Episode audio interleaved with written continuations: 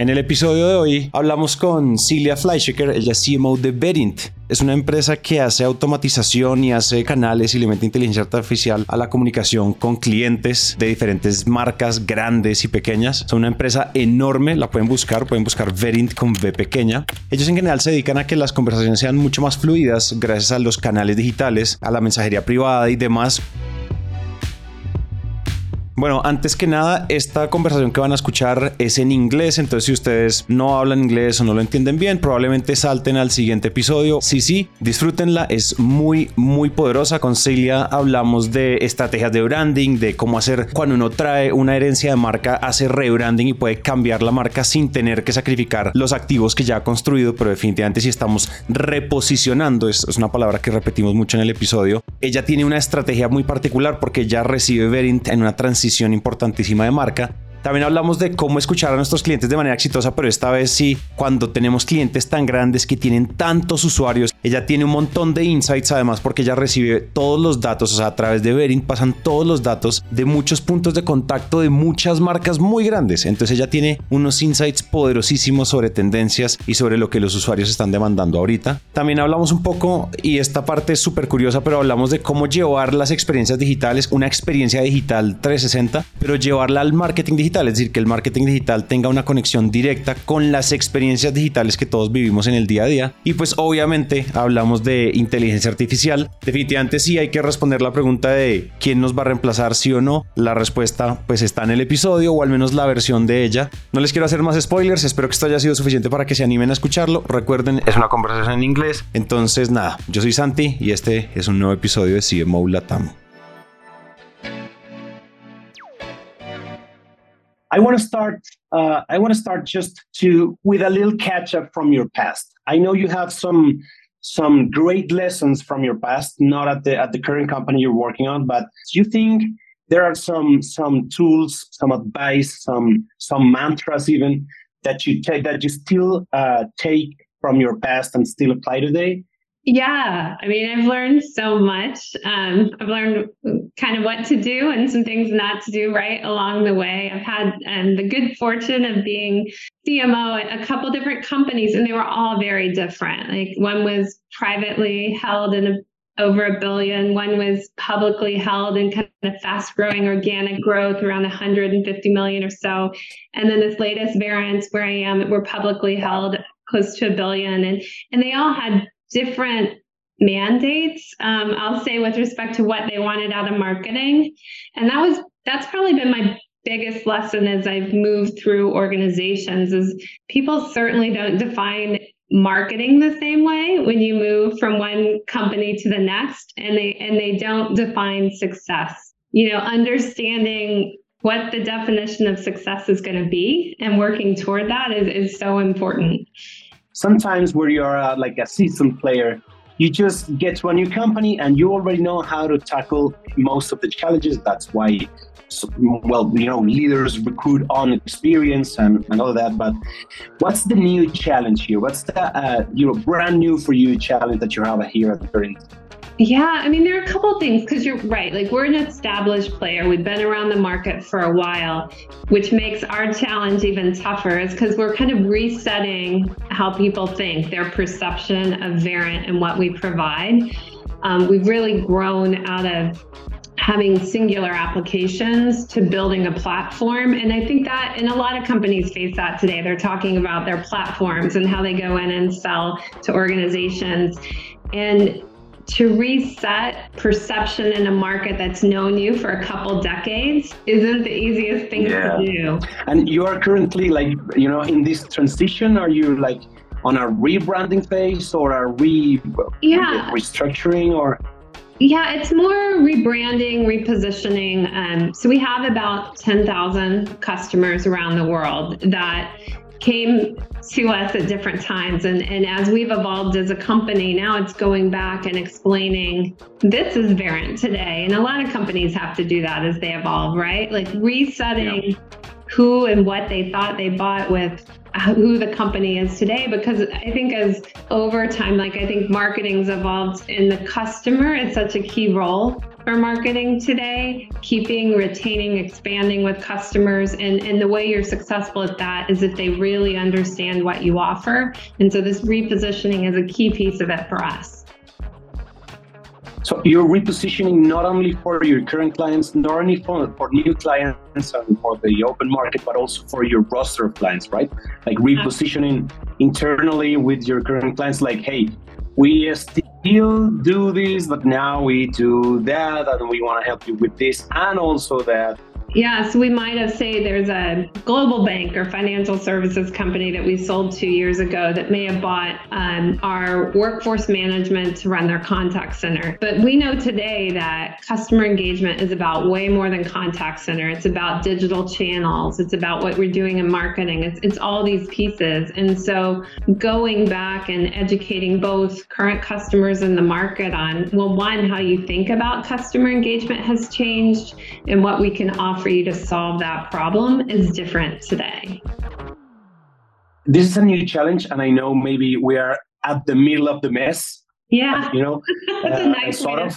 But if you can, yeah, like you have some advice. I know for a fact, uh, be, uh, before you know, 100 interviews, that some of our of our listeners and some of our interviewees, some of our previous guests, are undergoing, uh, you know, same uh, the same challenges. Uh, the repositioning challenge you know there is there is an advice to give there maybe or maybe a best practice when you reposition like what to do not to do I, yeah, I think it's like a lot of issues that people face in business in general, and it's about breaking down the issue. And I think of it in layers as I work my way out. And we're doing a lot of work at that first layer right now with employees, right? Because you've got like we have 4,500 or so employees. What are they saying to their customers when they're speaking, if they're supporting them, if they're selling to them?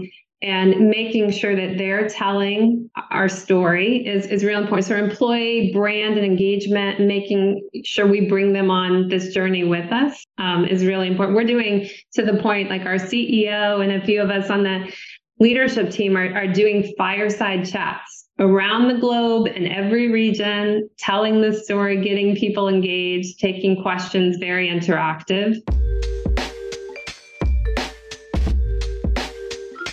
Yeah, and spin the story with a huge audience, nonetheless, like ten thousand clients, corporate clients. That, that's yeah. a, that's a huge, huge audience to you to just spin the story, and and I think it could be okay. And I think one of those layers, and just to jump on this on this topic we were discussing, with the relationship between customer experience and marketing, and the data between them, and how we can leverage some best practices, maybe the uh, the repositioning strategies, and you know what's happening there? How why are you so passionate about this bridge between customer experience and marketing?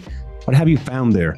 Yeah i think it's really cool to think about um, because into to put into practice. So we've seen this increasing influence of customer experience, not just as something that you measure or or kind of look at occasionally, but it's become like a defining way that brands create a sustainable advantage. So that that in itself is, I think, very interesting. But then what we've started to look at is okay, well, I've got this marketing team that's um, collecting all this data and trying to talk to all these customers. And then I have these other teams, especially like in a contact center around the organization that interact with customers and collect all this amazing information. There are phone calls, there are digital interactions.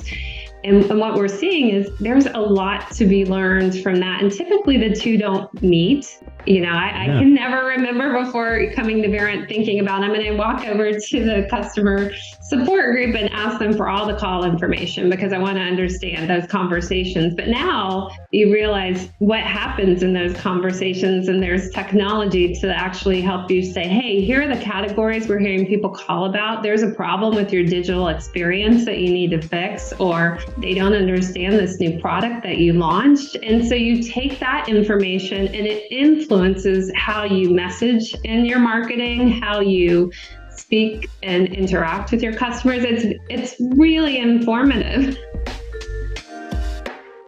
if, if someone listens to this up to this point, they're gonna say like, "I'm gonna call right now the customer support, the customer experience uh, head, I don't know, the chief service officer, whatever, and I'm gonna ask him, oh, I need some insights, I need your data."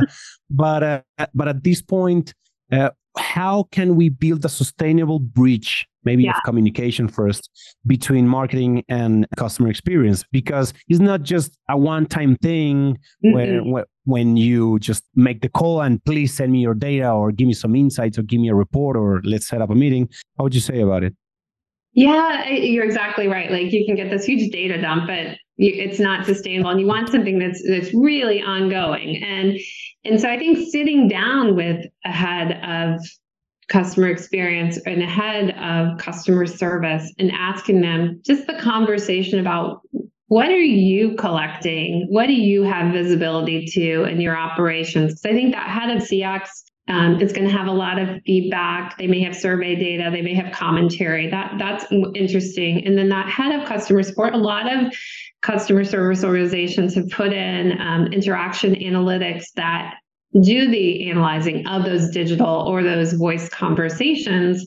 And as a marketer, I, I want to know, you know, what why are people calling? What's the type of um, information you're getting? And then even say, look, are they talking about our website? Are they talking about our products? How can I get that information? And they probably have, my guess. I mean, we a lot of our customers have dashboards or insights that they can look at and what can be shared. You you don't need that individual call information like you're saying. You don't need anything that detailed, but if you can just get the trend and the analytics around those conversations and then figure out how you can access it on an ongoing basis, see how it changes and evolves. Like We have a there's a bank we work with that did they analyzed they were getting I think it was like a million or two million calls and it uh, might have been in a month or a quarter. And they were able to listen to all of them and analyze them and then figure out okay, well, you know what, this percentage is due to this reason. Like they they don't understand this solution.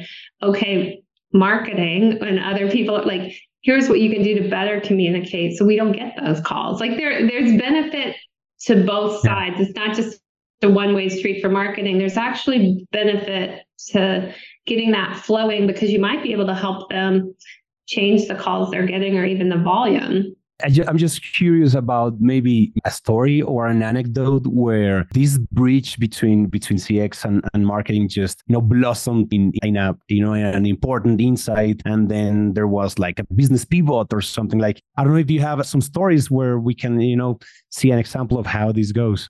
Yeah, there's um I will say a very large nutrition retailer that we worked with during the pandemic and um, as you can imagine, people couldn't go into their stores, but they had to, they wanted to keep getting supplements and things. And so ordering them online. And so the way that we worked with them um, was understanding the digital experience because all of a sudden they're getting all this traffic, they're getting all this information, and then they'll people might have been having some hiccups or call, and so they would call, and then they're hearing about these digital failures or challenges on the phone systems, and so they were able to really understand from a, a behavior perspective what the customer challenges were and then had this continuous loop of correcting and improving the digital experience, um, which during COVID was amazing, right? Because you, you can't afford not to have a great digital experience because people can't get in the store. So that that would be one example. It's if you're able to both hear from conversations, hear from chats, or even see that digital behavior and see where people are getting tripped up and then go and fix it without them even asking, it changes the game. Um, and you're able to compete a lot better on that channel you know it absolutely changes the game. And I, I, was thinking as you were as you were talking as you were telling this story like how we we still we repeat the uh, the story that uh, marketing and sales need to be in conjunction. You know mm-hmm. you, you you need to break the silo between sales and marketing. And that's something that within plus 100 interviews we've seen that indeed uh, companies are starting to break at least big corporations startups and scale-ups are starting to break these silos but we've never talked about the silo between CX and marketing. And that's absolutely gorgeous because the data that you collect and the insights on, on which you can you know take action and execute strategies pivots experiments cx is going to give you the compass on where to start experimenting and when to start improving on your services your uh, digital interactions right? Yeah. Or am I just, you know? No, no, it's exactly. It's kind of this gold mine of data that marketers haven't maybe bothered with, I'll say in the past, or because there has been so much focus on sales and marketing as a unit and alignment, and that's super valuable. I'm not going to discount that at all, but, um, but this is like a new area and it's new types of data. And I think as more and more selling and marketing happens via channels and not directly with the organization. Being yeah. able to mine that data and understand experiences beyond sales and marketing is really important because so much of the relationship now, especially with subscription businesses, um, is it's on that keep that customer retain expand with that customer and that relationship is so important. And so i think it it, it brings it together. You know because also we're kind of used to in, uh, in marketing to uh, you know to collect and mine the data from you know social media uh, social platforms social listening uh, maybe uh, surveys we take uh, maybe deep yeah. interviews with our clients. And we're just so focused on those quote unquote traditional uh, methods that we don't understand that we have the gold mine just in our backyard. Maybe if someone is listening to this and and if you that is listening to this, you are overlooking the data that is coming in from from the CX department, from the CX area. Well, you know, it's, it's time to start building those bridges. So I absolutely love that advice. Do you see patterns repeat itself? You know, you receive so much data with your solutions you know working with your with your clients. Maybe if you're maybe you're seeing you know some kind of trend within the customer maybe you know a glimpse of the future based on the data the boatloads of data you receive from uh, from the interactions of the brands using your your solutions. Maybe if that's if that's something you have and if you want to share maybe that could be super interesting I think to a degree, like I think there are different angles at how we look at the data. One of the ways that you're right, we have access to a lot of data. So there's the possibility that we're able to do some benchmarking to understand um, how people want to interact, channels that they're using. We're seeing exactly. when people are starting on a certain channel, but maybe ending up in a different channel because you might have had a failure on a certain channel or it just didn't work for them to resolve it. Um, we're seeing a ton of interest, obviously, in digital channels and conversational AI. And, and as a result, we're seeing a lot of interest in just AI in general. And I, I think I like where you were going with the data because it, it's so funny because this is the conversation we have with our customers all the time. It's the way you get these insights, the way you really make use of AI is you've got to have this amazing data. And so when we're talking about hey, marketing and CX, you should start working together and looking at each other's data. That's the beginning of the conversation for, I think, across, not from a, in a CMO can help drive it with um, a CX partner. How do we pull data from across the organization together? Because the only way we're going to get the insights that we want is is to have this like singular data hub that can we can pull the analysis, the analytics, and really drive decisions. And so it, it yeah. I like it because as a CMO, it gets you out of the silo of only being thought of as the marketing person and you're becoming more yeah. of a partner to the business like not that marketing isn't right. enough but some people discount it sometimes um, and so yeah. you're thinking about it from a broad business angle what's the data we can pull together what are the insights we can draw people Dharmesh, I think Dharmesh, uh, one of the co-founders, he he was saying on his on the on the second keynote of the first day, he said like no department is going to be fully replaced with AI yet, but you know, be sure that if you are at CX or in marketing or in sales, the people that's going to start using efficiently AI that's the people that's going to replace you. Not a robot not an entire this this is not this a skynet thing. This is more of like the people just you know increasing their powers as a marketers as as a cx directors as salespeople being more powerful efficient with their time with ai so i think that's also the transformation that maybe you are leading in that in that in that transformation and brands starting to interact in a different way uh, powered by AI, powered by a lot of a lot of tools that you have available. And I, and I think that that's something that's going to happen, and it's not far, right?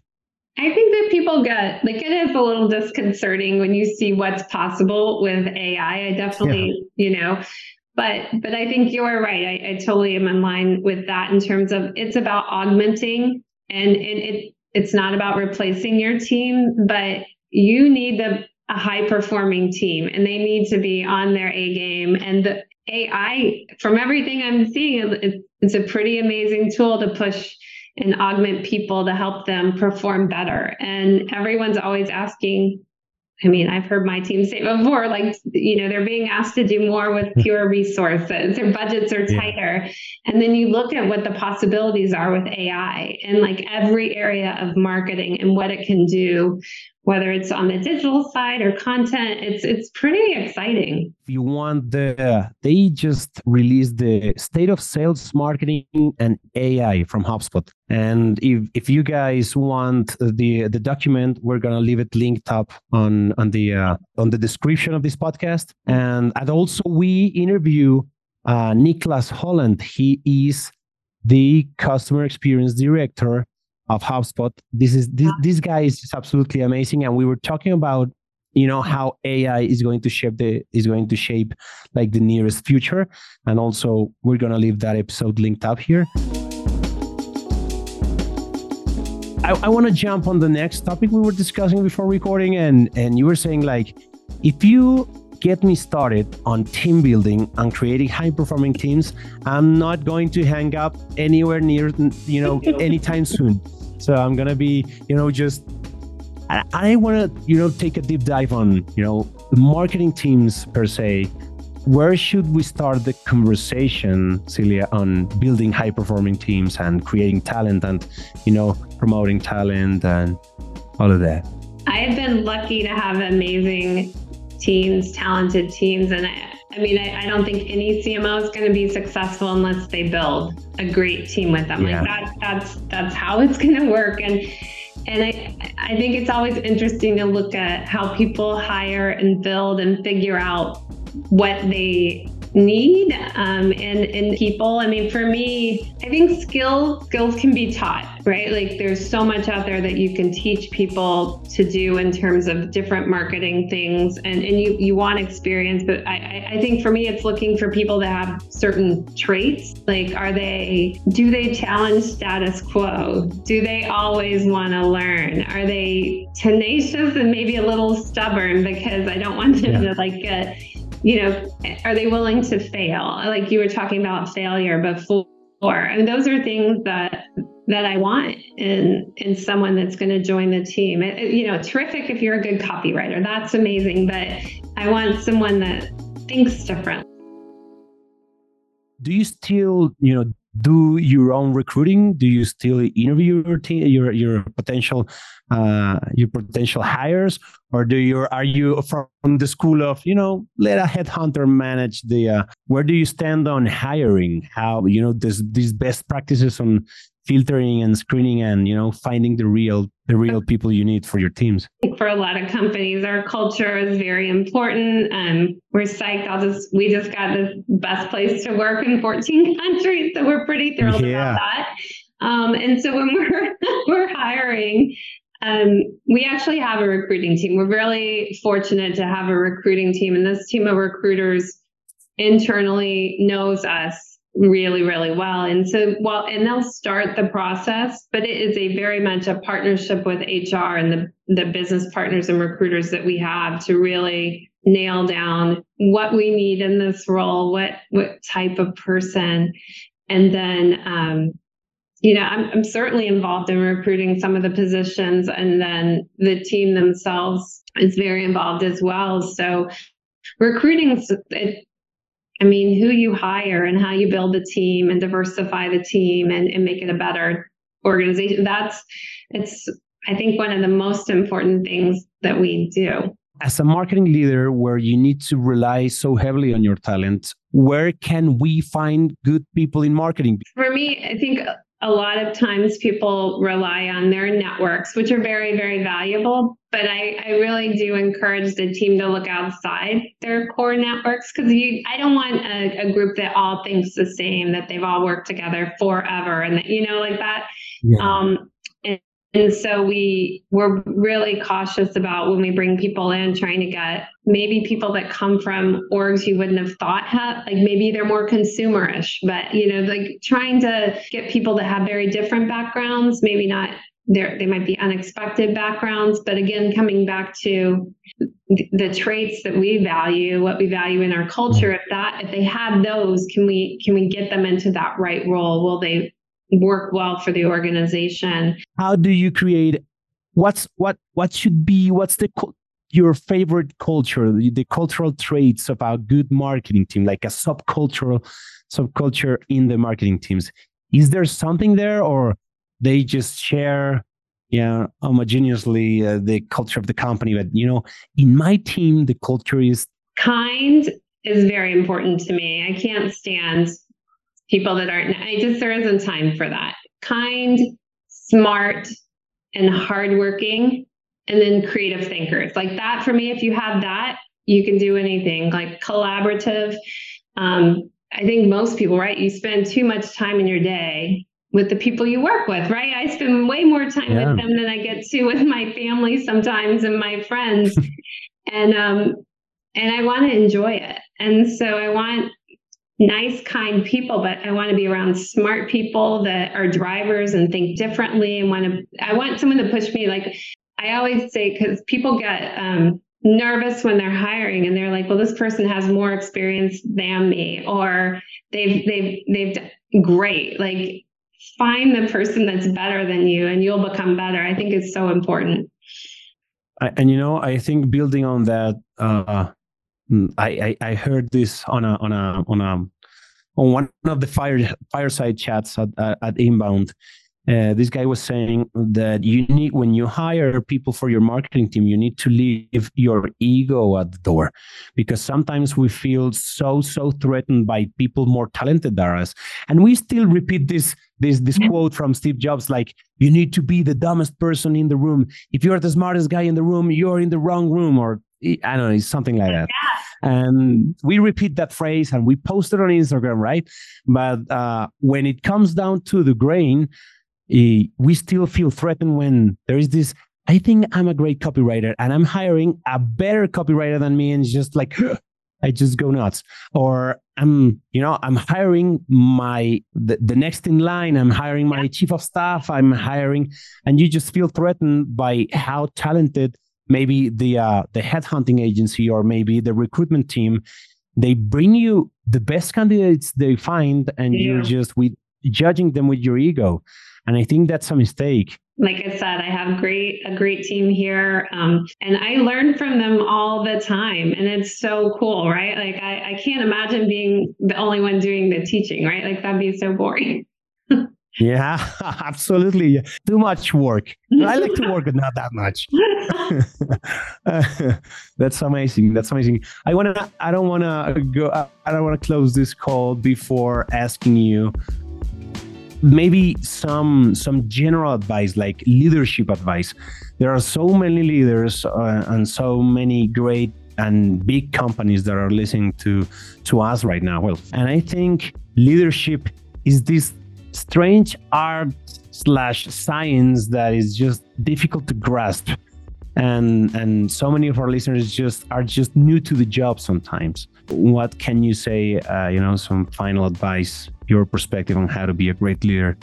I'll say one get a mentor a great mentor is amazing because I, I, I've learned so much, and I remember stepping into the shoes of a CMO for the first time and I had a mentor that was like, this is good, this wasn't so good, like the good and the bad for you, and, and teaches you about being in that C suite and what, you know, board interactions, all that. So I think that's really important. I think getting, it's kind of cliche, right? Like getting comfortable with being uncomfortable. I know for me, when I get in a role or get pushed into a project where I'm not fully confident or comfortable, is where I learn yeah. the most because I, I, I learned there are people in my org I can rely on to help me and support me is one thing. And then also I can generally find I generally find I can succeed where I wasn't quite sure I could. Like it, it, in the it helps me a lot, but it's just that first step into being uncomfortable isn't always the most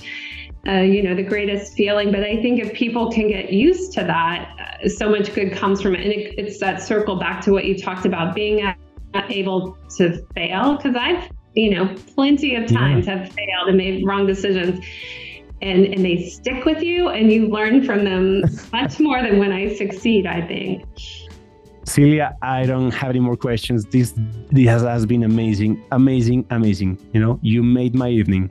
Oh, thank you. Thanks for the conversation. I really enjoyed it. Have a good one.